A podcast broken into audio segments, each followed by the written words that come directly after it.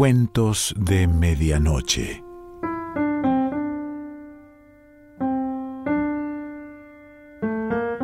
El cuento de hoy se titula Los nueve mil millones de nombres de Dios y pertenece a Arthur Clarke.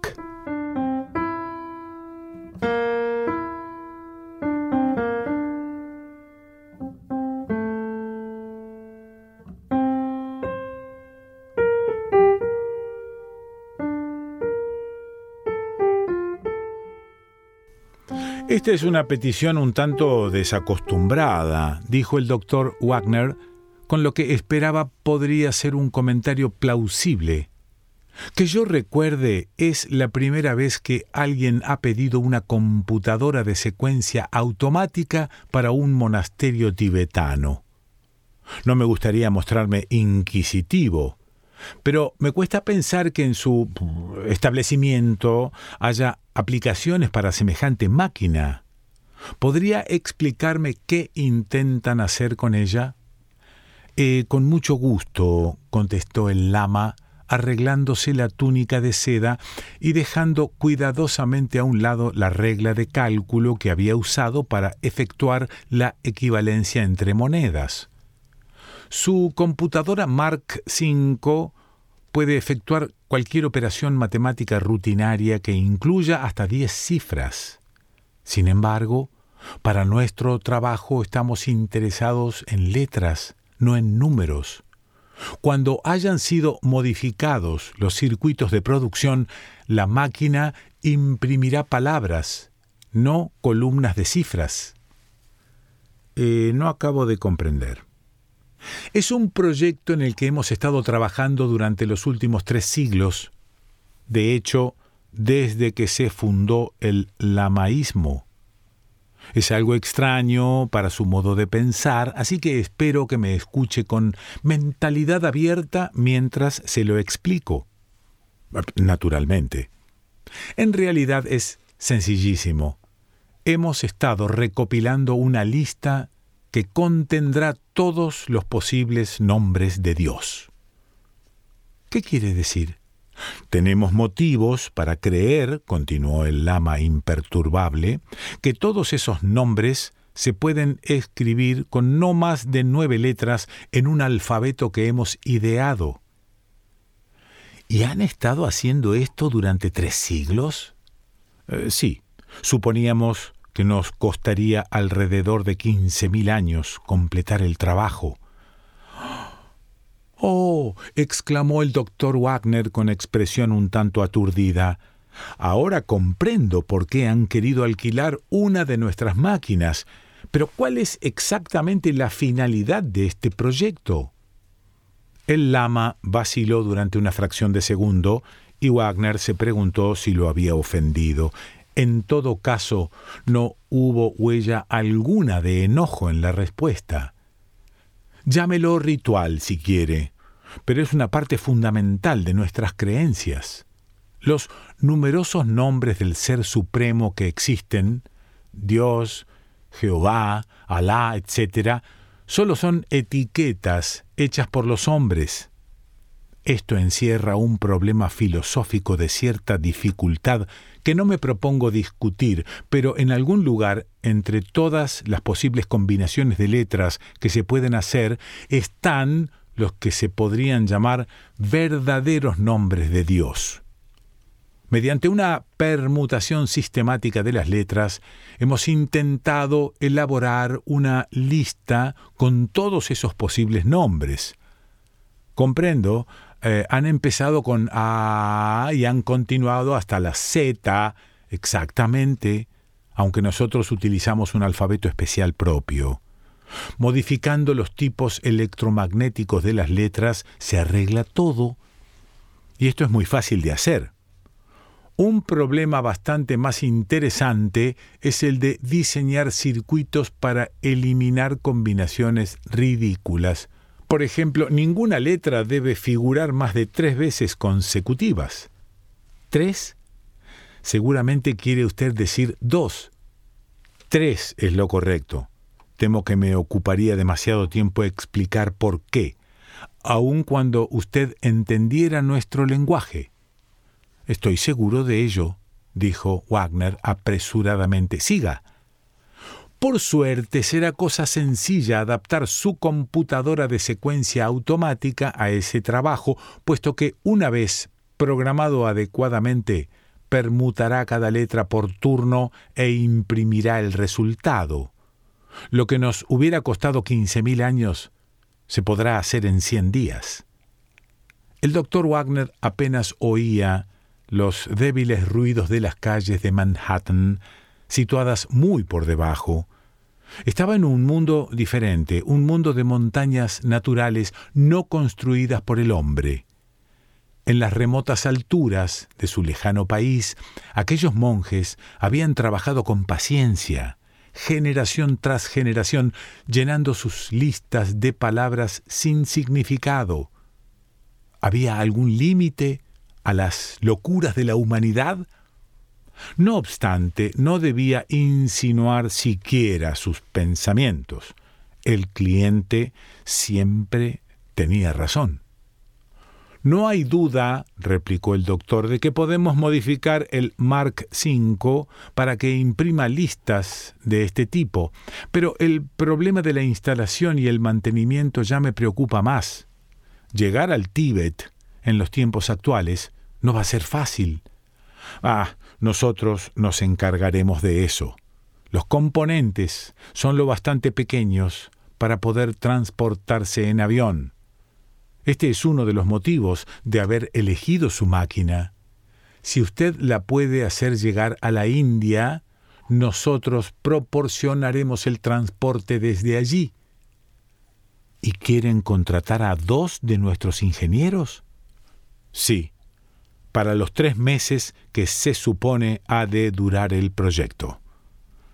No dudo de que nuestra sección de personal les proporcionará las personas idóneas. El doctor Wagner hizo una anotación en la libreta que tenía sobre la mesa. Hay otras dos cuestiones. Antes de que pudiese terminar la frase, el lama sacó una pequeña hoja de papel. Este es el saldo de mi cuenta del Banco Asiático. Eh, eh, gracias. Parece ser mm, adecuado. La segunda cuestión es tan trivial que vacilo en mencionarla, pero es sorprendente la frecuencia con que lo obvio se pasa por alto. ¿Qué fuente de energía eléctrica tienen ustedes?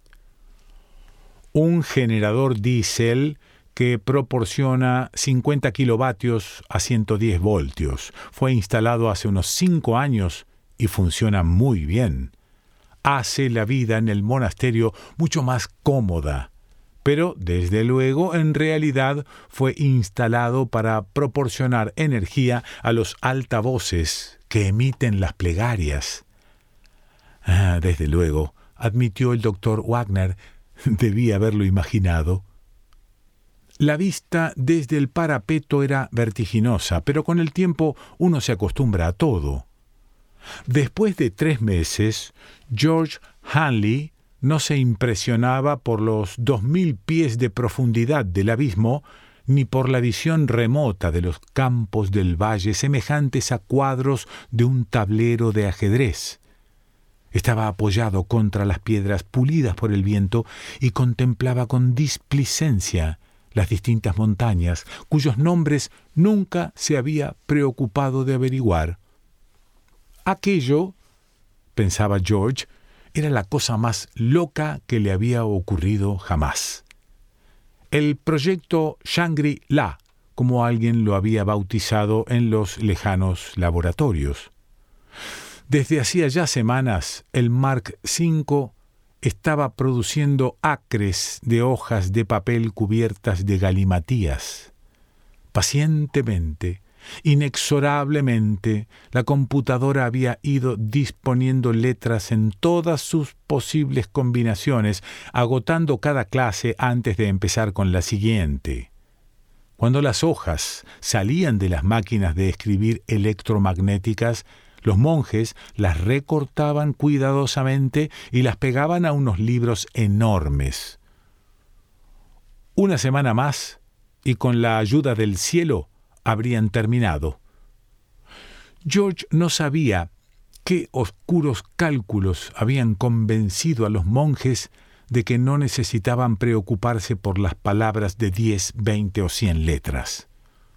Uno de sus habituales quebraderos de cabeza era que se produjese algún cambio de plan y que el gran lama, a quien ellos llamaban Sam Jaff, aunque no se le parecía en absoluto, anunciase de pronto que el proyecto se extendería aproximadamente hasta el año 2060 de la era cristiana.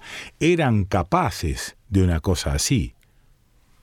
George oyó que la pesada puerta de madera se cerraba de golpe con el viento al tiempo que Chuck entraba en el parapeto y se situaba a su lado.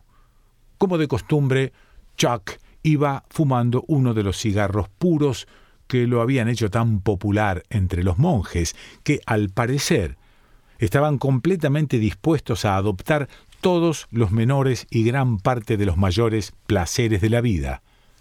Esto era una cosa a su favor. Podían estar locos, pero no eran tontos. Aquellas frecuentes excursiones que realizaban a la aldea de abajo, por ejemplo. Escucha, George, dijo Chuck con urgencia he sabido algo que puede significar un disgusto. ¿Qué sucede? ¿No funciona bien la máquina? Esta era la peor contingencia que George podía imaginar. Era algo que podría retrasar el regreso y no había nada más horrible. Tal como se sentía él ahora, la simple visión de un anuncio de televisión le parecería maná caído del cielo por lo menos representaría un vínculo con su tierra. No, no, no, no es nada de eso. Chuck se instaló en el parapeto, lo cual era inhabitual en él, porque normalmente le daba miedo el abismo. Acabo de descubrir cuál es el motivo de todo esto. ¿Qué quieres decir? Yo pensaba que lo sabíamos. Cierto, sabíamos lo que los monjes están intentando hacer, pero no sabíamos por qué. Es la cosa más loca. Eso ya lo tengo muy oído, gruñó George. Pero el viejo me acaba de hablar con claridad. Sabes que acude cada tarde para ver cómo van saliendo las hojas. Pues bien, esta vez parecía bastante excitado, o por lo menos más de lo que suele estarlo normalmente. Cuando le dije que estábamos en el último ciclo, me preguntó, en ese acento inglés tan fino que tiene, si yo había pensado alguna vez en lo que intentaban hacer. Yo dije que me gustaría saberlo y entonces me lo explicó. Sigue, sigue, voy captando. El caso es que ellos creen que cuando hayan hecho la lista de todos los nombres, y admiten que hay unos nueve mil millones, Dios habrá alcanzado su objetivo. La raza humana habrá acabado aquello para lo cual fue creada y no tendrá sentido alguno continuar. Desde luego, la idea misma es algo así como una blasfemia. Entonces, ¿qué esperan que hagamos? ¿Suicidarnos? No hay ninguna necesidad de esto. Cuando la lista esté completa, Dios se pone en acción, acaba con todas las cosas y listo. Oh, ya comprendo. Cuando terminemos nuestro trabajo, tendrá lugar el fin del mundo. Chuck dejó escapar una risita nerviosa. Eso es exactamente lo que le dije a Sam. ¿Y sabes qué ocurrió? Me miró de un modo muy raro, como si yo hubiese cometido alguna estupidez en la clase y dijo, No se trata de nada tan trivial como eso. George estuvo pensando durante unos momentos. Esto es lo que yo llamo una visión amplia del asunto, dijo después. Pero, ¿qué supones que deberíamos hacer al respecto? No veo que ello signifique la más mínima diferencia para nosotros. Al fin y al cabo, ya sabíamos que estaban locos. Sí, pero ¿no te das cuenta de lo que puede pasar? Cuando la lista esté acabada y la trompeta final no suene, o no ocurra lo que ellos esperan, sea lo que sea, nos pueden culpar a nosotros del fracaso. Es nuestra máquina la que han estado usando. Esta situación no me gusta ni pizca. Comprendo, dijo George lentamente. ¿Has dicho algo de interés? Pero ese tipo de cosas ha ocurrido otras veces. Cuando yo era un chiquillo allá en Luisiana, teníamos un predicador chiflado que una vez dijo que el fin del mundo llegaría el domingo siguiente. Centenares de personas lo creyeron y algunas hasta vendieron sus casas. Sin embargo, cuando nada sucedió, no se pusieron furiosos como se hubiera podido esperar. Simplemente decidieron que el predicador había cometido un error en sus cálculos y siguieron creyendo. Me parece que algunos de ellos creen todavía. Bueno, pero esto no es Luisiana, por si aún no te habías dado cuenta. Nosotros no somos más que dos, y monjes los hay a centenares aquí. Yo les tengo aprecio y sentiré pena por el viejo Sam cuando vea su fracaso, pero de todos modos, me gustaría estar en otro sitio. Esto lo he deseado yo durante semanas, pero no podemos hacer nada hasta que el contrato haya terminado y lleguen los transportes aéreos para llevarnos lejos. Claro que, dijo Chuck pensativamente, siempre podríamos probar con un eh, ligero sabotaje. Estás loco. Eso empeoraría las cosas. Lo que yo he querido decir no, míralo así. Funcionando las 24 horas del día, tal como lo está haciendo, la máquina terminará su trabajo dentro de cuatro días a partir de hoy. El transporte llegará dentro de una semana. Pues bien, todo lo que necesitamos hacer es encontrar algo que tenga que ser reparado cuando hagamos una revisión, algo que interrumpa el trabajo durante un par de días. Lo arreglaremos, desde luego, pero no demasiado a prisa. Si calculamos bien el tiempo, podremos estar en el aeródromo cuando el último nombre quede impreso en el registro. Para entonces ya no nos podrán atrapar. No me gusta la idea, dijo George. Sería la primera vez que he abandonado un trabajo. Además, les haría sospechar. No, me quedaré y aceptaré lo que venga. Sigue sin gustarme, dijo siete días más tarde, mientras los pequeños pero resistentes burritos de montaña los llevaban hacia abajo por la serpenteante carretera. Y no pienses que huyo porque tengo miedo, lo que pasa es que siento pena por esos infelices.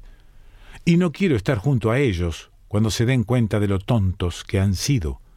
Me pregunto cómo se lo va a tomar Sam.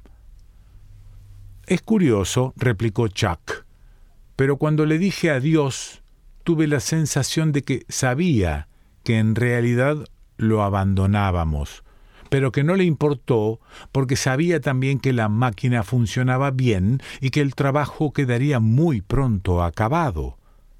Después de eso, claro que para él ya no hay ningún después.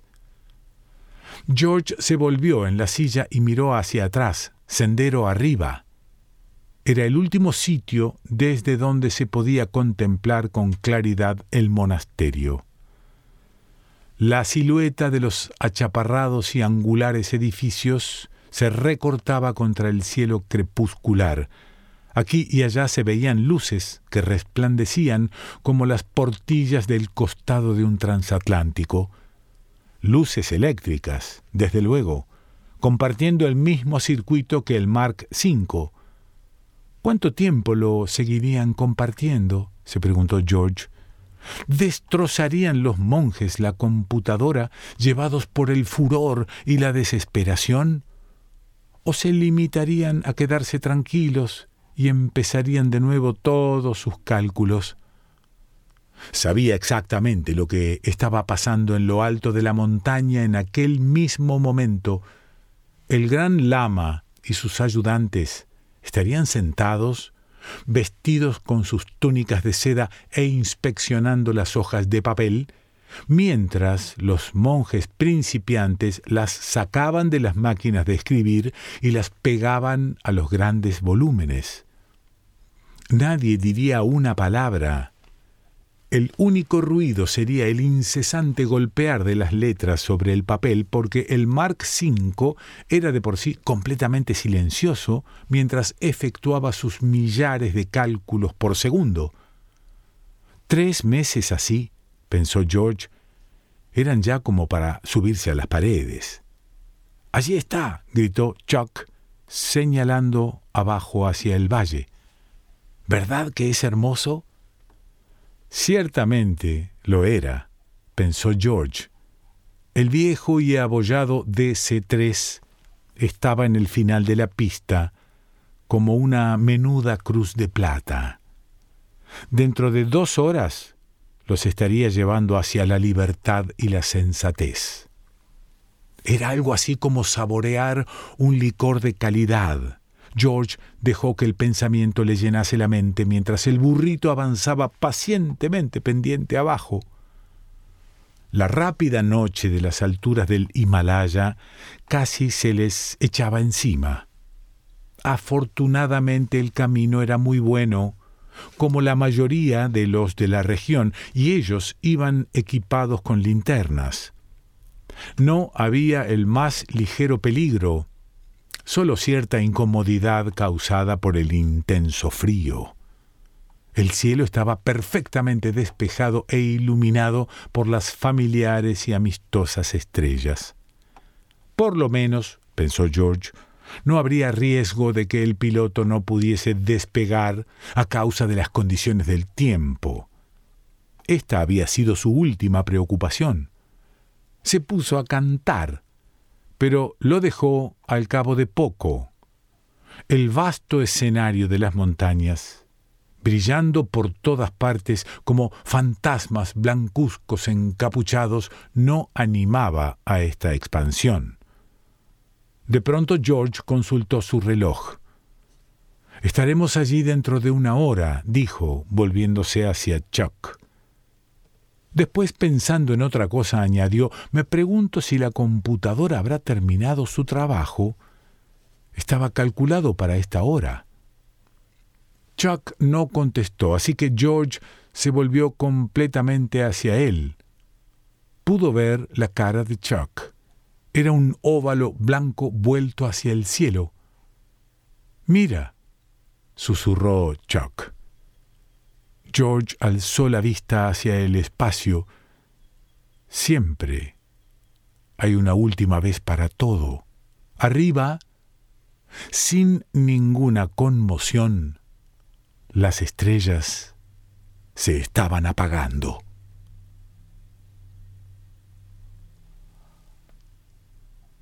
Arthur Clarke.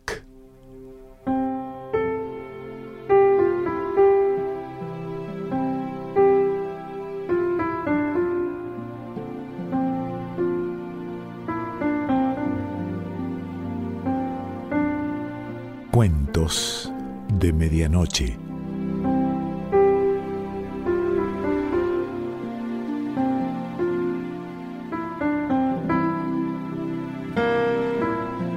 Selección Pancho Mondino. Idea y lectura Quique Pessoa.